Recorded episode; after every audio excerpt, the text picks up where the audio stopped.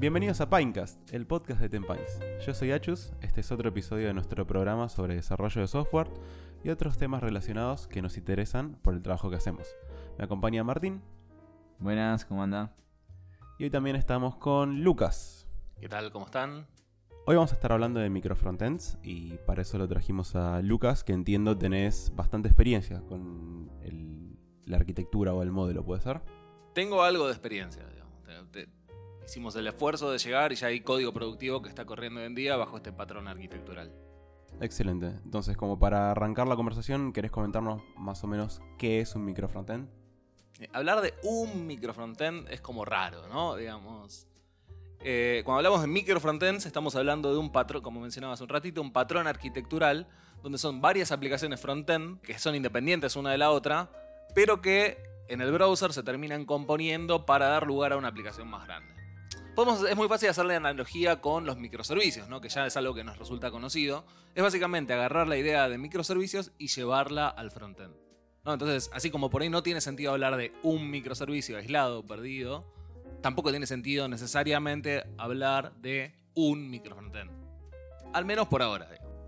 O sea que la idea de microfrontend es más una idea de una arquitectura de cómo distribuir mi frontend. Exactamente. Perfecto. Y entonces podríamos decir que la utilidad del microfrontend es tener más controlado, más separado. ¿Qué ventaja nos da el microfrontend? ¿Cómo, cómo, ¿Cuál es la utilidad del microfrontend? La persona que lo pensó, si es que sabes quién fue, si- supongo que habrá algún paper o algo, eh, o alguna idea principal de dónde salieron. ¿Cuál fue la idea de esa persona o de ese grupo de personas? Bien, hay muchas cosas escritas sobre microfrontends. No sé si fue una persona sobre microfrontends, hasta lo que sé, que mm, por supuesto es algo muy nuevo, con lo cual no soy experto. Eh, empezó a surgir la idea en el más o menos el año 2007. Surgen ThoughtWords.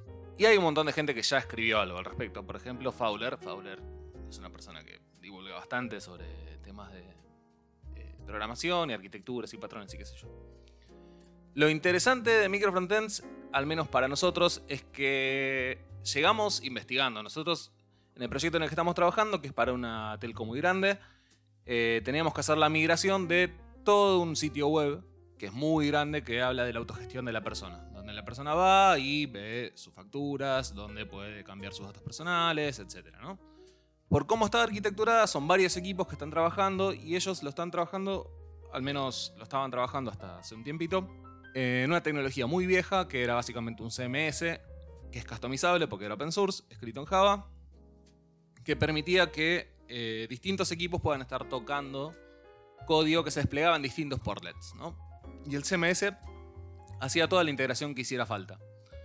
Nosotros, bueno, eso tiene gran- varias virtudes, ¿no? como por ejemplo el tema de los equipos, que los equipos son de end-to-end, no son equipos divididos eh, por capa, digamos, ¿no? no es que es un equipo haciendo backend, un equipo haciendo frontend, Claro. eh, son más bien equipos que son de punta a punta. Entonces agarraban un feature, cortando en vertical, eh, podían hacer eh, el backend que hiciera falta, todas las capas de servicios intermedias que hicieran falta y un frontend que se termina mostrando.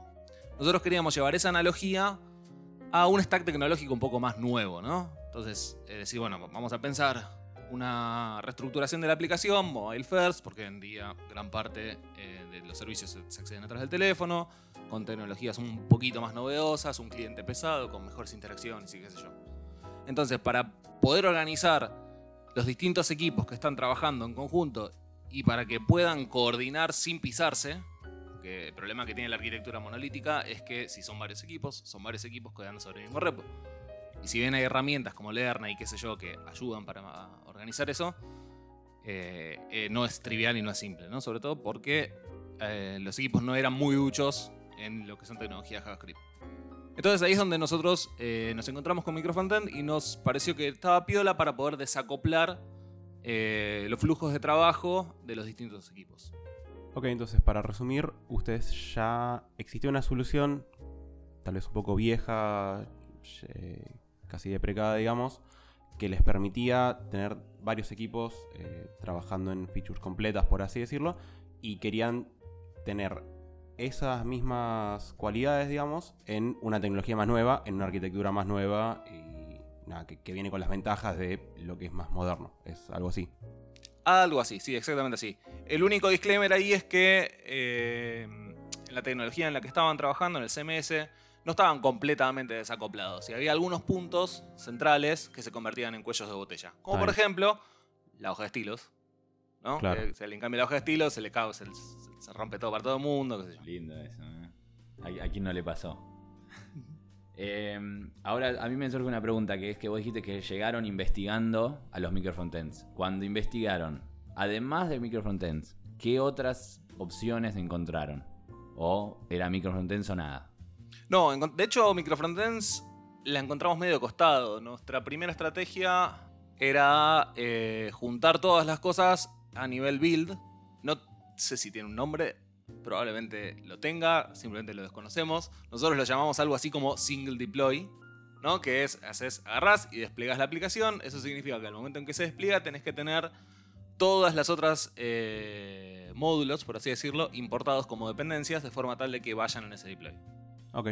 O sea, básicamente eh, cada uno que desarrolla, desarrolla su aplicación y lo expone como un componente o como una dependencia y tiene que haber una aplicación global que importe todas las dependencias. Esa estrategia, de hecho, la vimos andando en distintos lugares. Eh, algunos de nuestros otros clientes trabajan con esa estrategia. Estuvimos participando mucho en meetups y, averiguando y charlando con la comunidad de JavaScript en- y de React acá en Buenos Aires y vimos andando esa estrategia y funcionando. De hecho, era nuestro primer approach. Cuando nos encontramos con Microfrontend, hicimos una prueba de concepto. Dijimos, opa, esto puede andar. eh, le metimos para adelante y por suerte parece que está, está funcionando muy bien. Si hablamos de microfrontends, ¿qué nos puedes comentar entonces de la diferencia entre hacer una migración de una solución que ya existía como la suya de, hacia microfrontends contra escribir un microfrontends de cero, de- digo, escribir una solución nueva usando microfrontends desde, desde el comienzo? Un frontend no tan micro, claro. Claro. No, también el, el hecho de que es distinto como uno encara un trabajo cuando ya hay algo hecho, sobre todo algo tan monolítico como mencionas vos, eh, a cuando, bueno, este es el punto de partida, podemos arrancar limpios, por así decirlo. Eh, nada, un poco tu experiencia en eso, la experiencia de todo el equipo en realidad. Eh, ¿Cuál fue? Y si vos considerás, mira, esto, esto fue más fácil porque ya estaba, había algo en qué basarnos, o esto fue más difícil porque ya estaba demasiado hecho algo. Bueno, justamente creo que es en la página de Fowler que habla de microfrontends. Una de las cosas que, que rescata y que es algo que nosotros estamos viviendo y que nos parece que es súper importante es la posibilidad de eh, migrar funcionalidad a funcionalidad sin necesidad de reescribir absolutamente todo antes de salir. Con lo cual podemos ir saliendo con partecitas, con pequeñas funcionalidades que se van anexando y simplemente lo único que hay que hacer en la aplicación grande actual, que hoy en día sigue siendo la aplicación principal, es agregar un link. Es decir, antes en lugar de redirigirte a un subdominio tuyo, te llevo a esta otra página. De esa forma podemos ir haciendo una migración incremental, iterativa, eh, maximizando el valor, digamos, capitalizando nuestros errores y mejorando nuestros procesos y aprendizajes.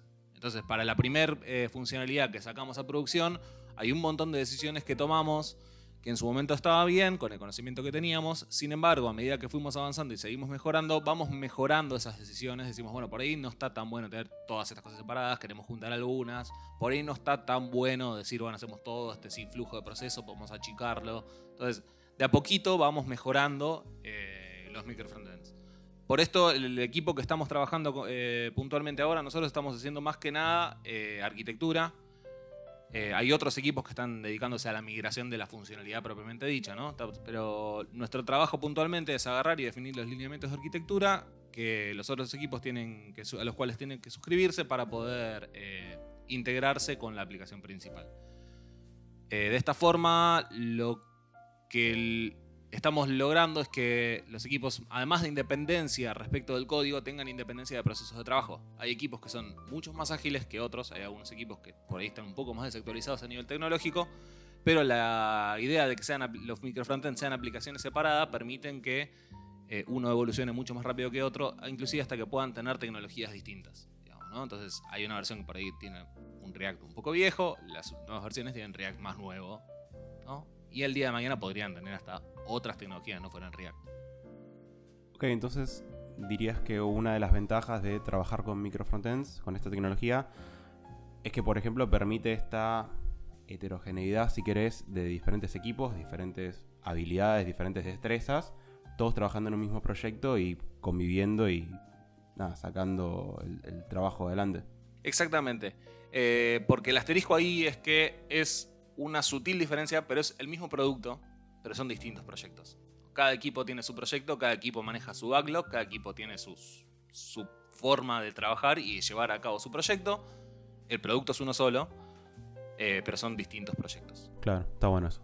Y mm, a mí, con lo que contabas recién, Lucas, me surgió una duda. Por lo que entendí, eh, hoy en día sigue corriendo esta aplicación monolítica, vamos a llamarla la monolítica, la principal. Y de ahí se van desprendiendo, están desprendiendo de a poco a medida que van construyendo los nuevos servicios, van haciendo el- la parte de microfrontend nueva. El, el hecho de que siga corriendo la app principal por fuera de esta idea, ¿les, les trae problemas en, en lo diario? ¿O al estar bien desacoplados, todavía sobreviven? Qué sé yo, problemas es una palabra fuerte, ¿no? Definitivamente trae algunas eh, rispideces a nivel experiencia de usuario, porque está, estamos haciendo un redirect en el medio, con Claro. lo cual eh, ya tiene que navegar, hay un tema que tiene que cargar todo, otra aplicación distinta, no podemos mantener la misma sesión, entonces mantenerte logueado en los dos lados es un problema a nivel tecnológico, de hecho no está resuelto. La persona se loguea dos veces. No, o sea, la persona se loguea una sola vez, navega la, al- entras a la aplicación principal, digamos, al monolito, te logueas ahí, ahí es donde se maneja la sesión principal del usuario, navegás a la otra aplicación, si estabas logueado, apareces logueado, si no estás logueado, te dice, che, no estás logueado, sorry. Eh, pero digamos, cuando volvés, puede ser que estés deslogueado, puede ser que Claro. te pida que te loguees de nuevo. Ese es un problema. Entonces, a nivel experiencia de usuario hay algunos problemas. A nivel desarrollo, no tanto, eh, precisamente porque son aplicaciones separadas. Entonces, el lo que vamos haciendo es de a poquito es cortando y recortando las ramas a la aplicación principal y las vamos levantando en esta tecnología más nueva. Y si hay alguna caída, el, el backend está completamente allá, del otro lado. Esto es solo front, ¿verdad? Eh, la idea de microfrontends es solo front. Solo frontend. Entonces, eh, ahora los equipos se están manejando de otra forma, porque vos lo que contaste al principio es que antes era un, un equipo, hacía una funcionalidad de punta a punta. Ahora lo separaron, ¿no? Esto, en, en el hecho de que la gente pasó de una forma de trabajo a la otra, antes se encargaba de todo y ahora microfrontends, los frontends sí o sí van por otro lado. ¿Por qué? No.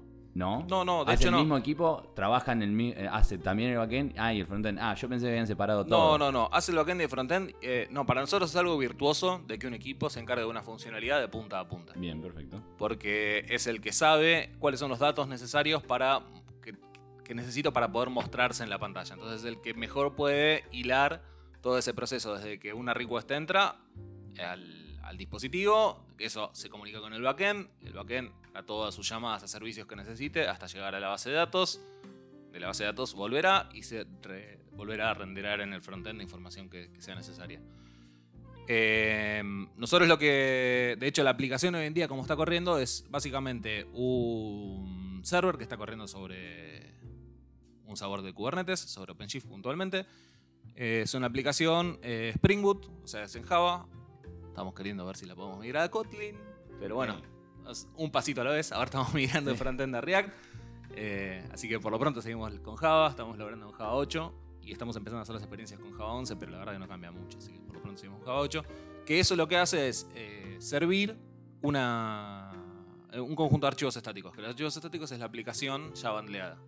Entonces cada microfrontend es ese, es un par backend, que estamos usando el patrón backend for frontend, que también está, si alguien lo quiere ver, en la página de Fowler, para eh, cada microfrontend. Entonces un microfrontend tiene su propio backend frontend que consume los servicios que hagan falta y esos servicios hablan con el backend. A priori, nuestro ideal es que un equipo se encargue de punta a punta. En la práctica, hay algunos equipos que pueden hacer eso y hay otros equipos que simplemente consumen servicios y los servicios son de otra gente. Claro. Entonces, hoy en día, con todos estos problemas que comentabas de que, de que el usuario va y viene, todo el objetivo de ustedes, a, dónde quieren apuntar? A que esté todo completamente migrado, ¿verdad? Nuestro objetivo es que la aplicación quede toda migrada lo antes posible. Y el objetivo por ahí es inclusive un poquito más ambicioso, porque la idea de que ya sea una aplicación React, que está pensada mobile first, es muy fácil ahí poner un service worker, convertirla en una PWA, empaquetarla en una APK y poder publicarla en el store. Entonces ya podría ser la aplicación de la autogestión, que hoy en día está, la tiene un equipo, un tercer equipo de otro proveedor. eh, pero bueno, el plan es poder decir, bueno, mantengamos una experiencia unificada. Bajando un poco ya a la implementación, digamos, a nivel código, vos estás desarrollando un componente. ¿Cómo haces si necesitas eh, información de otro componente, si necesitas comunicarte para actualizar el estado de otro componente? Cuando, bueno, nada, si uno está haciendo una aplicación React, lo tenés ahí mismo, pero ¿qué pasa si vos estás trabajando en React y tu otro componente al que tenés que hablarle está en Angular? Y no solo eso, sino que lo hizo otro equipo en otro lugar, digamos. ¿Cómo, cómo es esa comunicación? Bien, lo primero es que, si bien son aplicaciones distintas, una cosa es el framework que se usa para. la- o la librería para manejar los componentes visuales y otra cosa es el estado. ¿no? Entonces, por ejemplo, con Redux, vos podrías tener distintas aplicaciones en distintas tecnologías manejándose con Redux. Claro. O sea, uno está muy acostumbrado a decir, bueno, Redux lo hago eh, con Re- React y fue. Sí, pero sí, Redux maneja estado, digamos, no habla de componentes visuales. Entonces, nosotros la estrategia que tomamos hoy día, que por ahí no fue la mejor, inclusive todavía estamos evaluando cambiarla. El tema es que cambiarla es un eh, cambio grande porque ya impactan varios microfrontends. Un poco lo que queríamos es evitar que hacer un cambio disruptivo que haya que tocar 80 lugares. Es como que estamos tirando toda la idea de microfrontends por la borda. Sí, sí, sí. Pero la forma que estamos trabajando es, primero, estamos estandarizando la tecnología, o sea, es un potencial, en nuestro caso, la idea de que cada uno puede tener distinta tecnología. Hicimos algunas pruebas de conceptos con aplicaciones que laburaban en distintas tecnologías. Pero en principio nosotros estandarizamos la tecnología, entonces todos los microfrontends son aplicaciones React con Redux. Y lo que hacemos es, eh, se suscriben, tenemos un objeto que llamamos distribuidor de eventos global o Global Distributor, que está en un lugar bien conocido, por ejemplo, en Windows. Claro. Y ahí lo que hicimos es usamos un, básicamente un patrón de observer, ¿no? Entonces eh, los microfrontends se suscriben a ese, a ese objeto y, él, eh, y nosotros despachamos eventos en ese objeto. Entonces cada vez que despachamos eventos en este objeto, ese objeto se encarga de agarrar y decirle al microfrontend, se, se lanzó este evento, se lanzó este evento, se lanzó este evento, se lanzó este evento. ¿Está bien? No sé. Hoy en día, lo que hubiéramos, digamos, con el aprendizaje, un año después, probablemente lo que hubiéramos hecho era eh, usar eventos de browser. Porque el browser sigue siendo uno solo. Entonces puedo crear mis propios eventos custom y puedo escuchar mis propios eventos custom. Entonces lanzo un evento de browser y lo escucha quien lo tenga que escuchar. Así todo, no sé si necesariamente es algo bueno que los microfrontends estén hablando entre sí constantemente, digamos. O sea, nosotros nos planteamos los microfrontends a nivel funcionalidad grande. Entonces es un conjunto de pantallas, un microfrontend. Eh, no son widgets, o sea, no es que es un pedacito que le pongo acá y acá tengo otro pedacito que se van comunicando entre sí. ¿Se puede? Quizás sí se puede. Nosotros no lo planteamos así y la tecnología que estamos usando, que es Single SPA, que es un framework de JavaScript para hacer eh, aplicaciones con microfrontends, que está bastante piola, eh, sugiere que no lo hagas así a modo widgets. Ok, y ahí me, me surge una duda. Pienso, por ejemplo, el login. Yo pienso, uno de mis componentes, un micro frontend, es mi login. Pero después el login, yo la sesión me gustaría que, que siga a lo largo de todos los servicios. Entonces ahí, necesariamente algo vas a tener que Es compartir. una gran pregunta, sí. O sea, el login, se me ocurre el login porque es como todo arranca por ahí y después quiero que siga por ahí. O sea, quiero que de alguna forma estar logueado porque es lo que me da seguridad de que no hay nada raro, ¿no? ¿Cómo, cómo solucionan eso? Es una gran pregunta. Como les mencionaba hace un ratito, nosotros cuando hablamos de micro frontends y de esta arquitectura estamos hablando de un par backend for frontend y una aplicación frontend. El backend for frontend es una aplicación Java que vive adentro de OpenShift, o sea, no está expuesta necesariamente al mundo. Y el frontend, que es lo que se rendería en el cliente.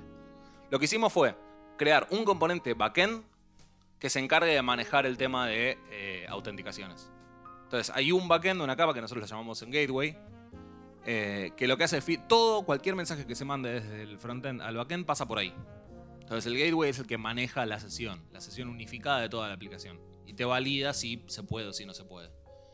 Eh, los frontends que estamos usando son frontends bastante bobos, digamos. Tratamos de no meterle mucha lógica. O le, le tratamos de eh, delegar en los frontends lógica que tiene que ver más que ver con cómo se renderean cosas. Entonces decís filtros, órdenes y qué sé yo.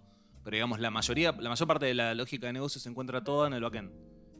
Esto trae algunas cuestiones, ¿no? Como por ejemplo, ya de por sí no le puedo crear nada de lo que venga en el frontend, entonces necesito sí o sí securizar, entonces todos los servicios probablemente necesiten implementar alguna forma de securización.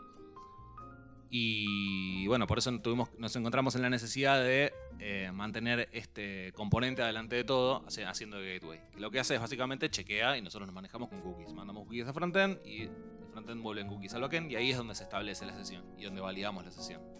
Ok, ¿y eso fue una idea de ustedes? ¿Lo, lo dice alguien, lo recomienda? Esto fue un emergente. De hecho, Al principio no, es que claramente no lo. nada. Al principio no había nada y después nos encontramos con la necesidad, nos dimos cuenta, che, ¿y cómo manejo la sesión? Claro. Ah, la sesión. El viejo truco de la sesión. Además, es claro, decir, bueno, tengo aplicaciones distribuidas ahora y necesito mantener una sesión coherente en un solo lugar eh, y no tengo, por las características de nuestro proyecto, conseguir una pieza de arquitectura nueva, tipo decir, bueno, pongo un Redis para mantener la sesión y todos van a buscar la sesión ahí. Es algo bastante difícil. Sin embargo, una aplicación Java es lo que nosotros podemos hacer y tenemos bastante control sobre eso. Entonces decimos, bueno, nosotros lo que hicimos fue que creamos una aplicación Java, usamos Spring Gateway, creo que se llama, algo así. Que es Suena, un suena que sí. tipo Spring Por- por- algo, sí, está por- bien. Spring seguro, después La, la segunda palabra, Suena- fíjate. tiene sentido Gateway. Que bueno, tiene sus otros, otros problemas, ¿no? Porque ya tienes. eh, usa Spring 2.0, que es un patrón reactivo, que es una forma con la cual no todo el equipo está eh, acostumbrado a trabajar, ¿no? Es decir, bueno, con Mono, con Flux y qué sé yo. Em, pero bueno, qué sé yo. Lo que hicimos fue eso, fue poner una capa en el medio para que nos garantice la mayor medida de lo posible un tema de seguridad y de manejo de sesión. Sí, lo que queríamos era centralizar el manejo de sesión. Cambiando un poco de tema, ¿qué tanto overhead dirías que agrega el tema de los micro frontends contra una arquitectura clásica, si quieres, de un frontend monolítico? Sí, hay nosotros cuando analizamos las distintas arquitecturas, las analizamos de distintas aristas, ¿no? Porque nosotros pensamos y si bien estamos desarrollando arquitectura, el producto no es nuestro. Tenemos que presentarlo y tenemos que venderlo y tenemos que ver cuál es la forma, ¿no? Entonces, evaluamos en, en varias aristas, entre ellas eh, lo que implica para el desarrollo, lo que implica para el área de testing, lo que implica en el runtime y lo que implica para el soporte y las operaciones, ¿no? Para el desarrollo tiene varias ventajas. en cuanto a las desventajas que tiene, tiene que son un montón de aplicaciones que tenés que levantar para poder tener eh, tu entorno andando, digamos. Claro. Replicar producción implica que tenés que levantar al menos una aplicación marco, una que es un frontend, tenés que levantar el backend de ese marco y tenés que levantar el micro frontend que querés, que es un frontend y un backend. Claro, Esto lo fuimos mejorando y ahora el frontend y el backend se levantan solo desde Spring. bien. Cuando levantás todo solo desde, o sea, desde Spring el backend de Java. Cuando levantás solo desde el backend, eh, necesitas los archivos compilados, con lo cual perdés el hot reload. Entonces, Sí. estás en ese trade-off. Decís, bueno, a veces me, me sirve levantarlo junto, a veces me sirve levantarlo separado. Y eso lo manejan ustedes. Y eso lo vamos manejando nosotros. Lo que sí hicimos, fuimos muy puntillosos con el tema de decir, bueno, no quiero tener la flexibilidad de poder hacerlo. Entonces, le metimos mucha cabeza a eh, que sea simple cambiar de un esquema al otro. Entonces, tenemos un. Aprovechándonos en Spring y en Java, tenemos un esquema de configuraciones que se van anidando respecto de eh, perfiles, los perfiles de Java con los cuales se levantan las aplicaciones que nos dan esa flexibilidad. Pero, por ejemplo, esto que decías de no trabajar en torno a widgets, sino que cada equipo hace una funcionalidad completa, asumo que quizás disminuye un poco la comunicación que tendrías que tener todo el tiempo con otros equipos, ponerse de acuerdo sobre un componente, cómo se usa, cómo no se usa, eh, y les permite a bueno, los equipos ser un poco más autónomos en el desarrollo de sus frontends. Exactamente. El único equipo que está involucrado con todos los otros equipos de desarrollo somos nosotros. Porque nosotros, eh, primero, somos los que vamos definiendo la arquitectura a medida que va pasando. O sea, vamos evolucionando las herramientas. Entonces le decimos, che, hicimos este cambio, fíjate si te conviene hacerlo ahora o te conviene hacerlo después. Pero hacelo. Claro, sí, sí. Y además somos dueños de lo que es la aplicación que nosotros llamamos Marco, ¿no? Que es donde se montan los otros eh, micro frontends. Entonces es un JavaScript básicamente que se trae los eh, otros JavaScripts de cada una de las aplicaciones y los monta. Entonces ahí tenés, por ejemplo, el ruteo general de la aplicación pasa por ahí, a nivel frontend. A nivel backend pasa por el gateway. Bien, y mm, en cuanto a la performance de la, página, o sea, la, rápido, la rapidez al cargar, eh, y todas esas cuestiones. ¿Ustedes lo analizaron? ¿Hubo una mejora? Eh, incluso también no sé si, tal vez, yo no sé, esto, no sé si la palabra correcta es la convergencia de la gente, porque tal vez no buscan que converja, como el uso de la aplicación, ¿notaron mejoras? ¿Notaron que la gente, o sea, si, había, si hubo efecto en sus usuarios a partir del trabajo que ustedes están haciendo? Son dos preguntas distintas. La Sí. primera es respecto a la performance. La primera versión que sacamos era terrible, se arrastraba, pero tipo era un garrón. Es como, tipo, lo agarramos, lo pasamos a, produ- a- a nuestro ambiente de preproducción y dijimos, bueno, a ver qué onda, qué tal, hagamos una prueba con esto. Se lo mandamos a los usuarios y los usuarios decían, che, boludo, anda como los No. Anda muy mal, tipo, se, arrastra. Y nos digo, ¿cómo que se arrastra? Lo agarramos, lo abrimos, probamos en 3G y en 3G tardaba 15 segundos en cargar la página. claro. Entonces era, ok, bueno. Es, co- es como 14 más de lo que generalmente querés. Claro, exactamente. Y tipo, y decir, bueno, y estamos mobile first. Che, ¿alguno lo probó en 3G? Uh. Ya, bueno, sí. Entonces nadie se acordó de que estaba. O sea, todos lo veíamos en un teléfono, pero estaba, el teléfono estaba conectado a internet de alta velocidad. Claro. Entonces, como andaba a los chapazos. Pero bueno, cuando lo sacamos a la cancha salió bastante mal. Hicimos muchos ajustes desde ahí en adelante. Eh, muchos tenían que ver con la arquitectura, muchos no tenían que ver con, necesariamente con la arquitectura, al menos no con esta parte. Entonces, lo que hicimos, por ejemplo, fue juntar el backend. El front antes eran dos aplicaciones separadas, una que se servía de un Nginx y otra de la aplicación Java, que era el backend. Lo juntamos. eh, desde Java empezamos a servir muchos más archivos, redujimos el tamaño del bundle para que no tome un montón de tiempo tardar. Eh, cargar, no tardar. Pero hay una. Una capa de overhead que agrega este patrón arquitectural que sí o sí pasa, digamos, ¿no? Eh, ¿Por qué? Porque estoy cargando una aplicación JavaScript que lo primero que hace es va a buscar otra aplicación JavaScript, la carga y la monta. ¿no?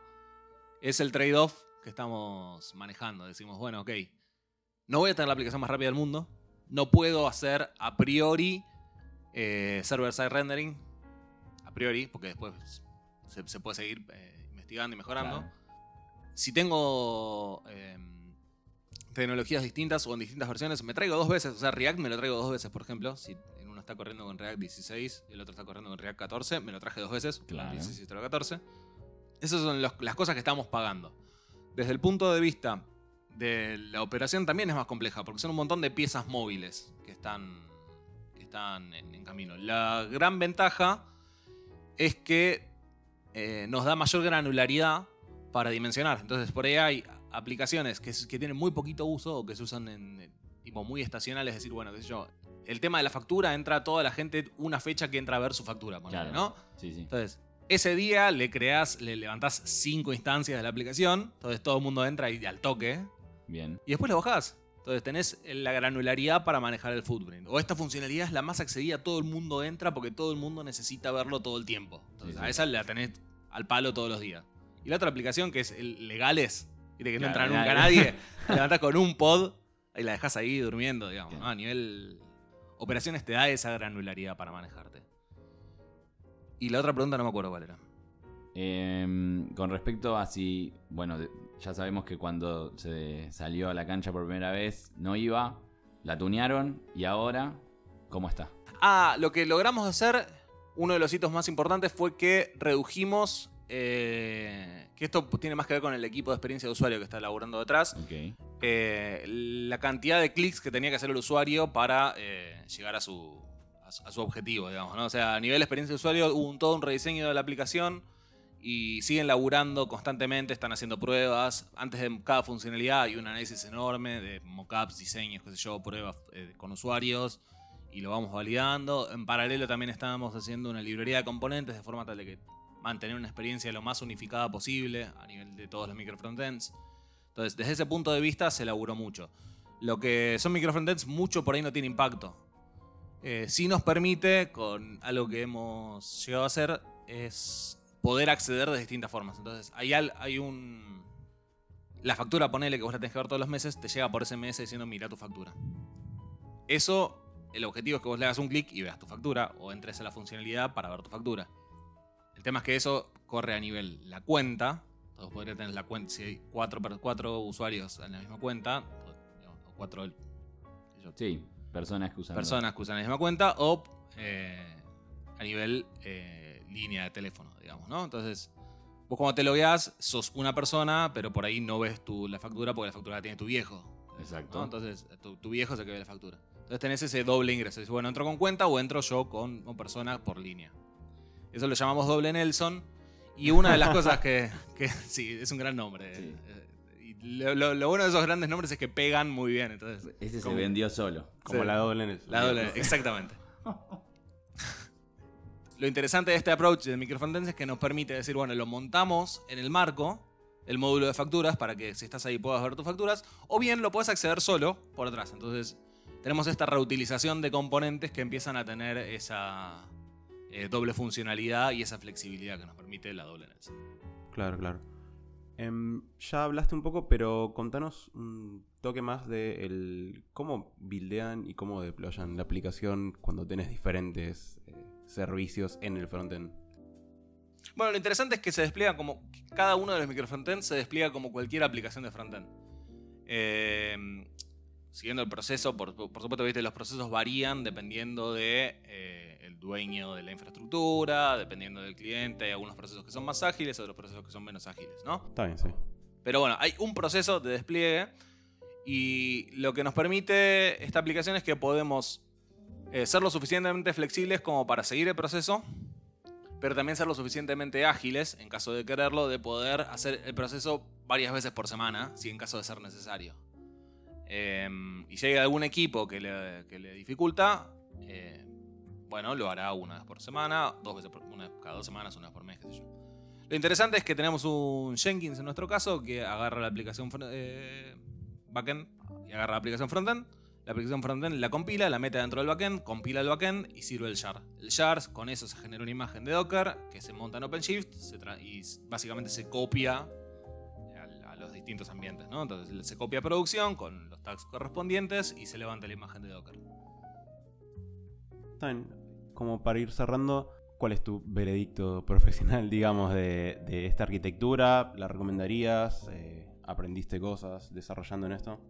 Claro, y mm, también hablando con tu equipo, si, sobre todo si había alguien que, que estuvo con vos en todo este proceso de la migración, si considera que ahora es mejor, está más contento, por así decirlo, eh, o contenta.